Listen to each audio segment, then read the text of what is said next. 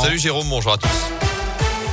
Elle a une comment contrer la flambée des prix de l'énergie. Les tarifs réglementés du gaz vont augmenter de 12,6% dès demain, soit une hausse de plus de 60% depuis le début de l'année. Et on l'apprend ce matin, les tarifs de l'électricité devraient bondir eux de 12% également en début d'année prochaine. C'est ce qu'annonce la ministre de la Transition écologique Barbara Pompili. Le gouvernement veut donc éteindre l'incendie avec de nouvelles mesures pour soutenir les ménages, au-delà notamment du chèque énergie de 100 euros déjà mis en place pour les plus modestes. Jean Castex prendra la parole ce soir aux 20h de TF1.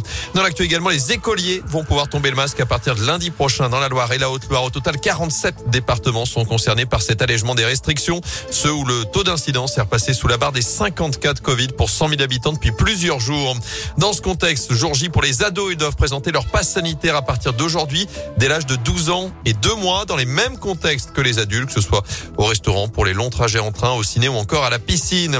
Dans l'actu aussi, eux vont devoir repasser par la case vaccination. 250 individus individus ont reçu des doses périmées ce mois-ci dans la Loire.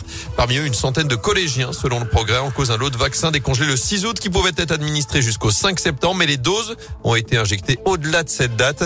D'après le président du conseil départemental, Georges Ziegler, les vaccins n'étaient plus actifs, il n'y a aucun souci pour la santé.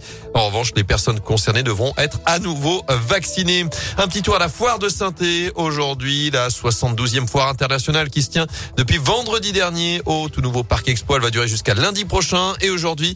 Place aux étudiants et aux seniors. L'entrée est gratuite pour ces deux publics aujourd'hui.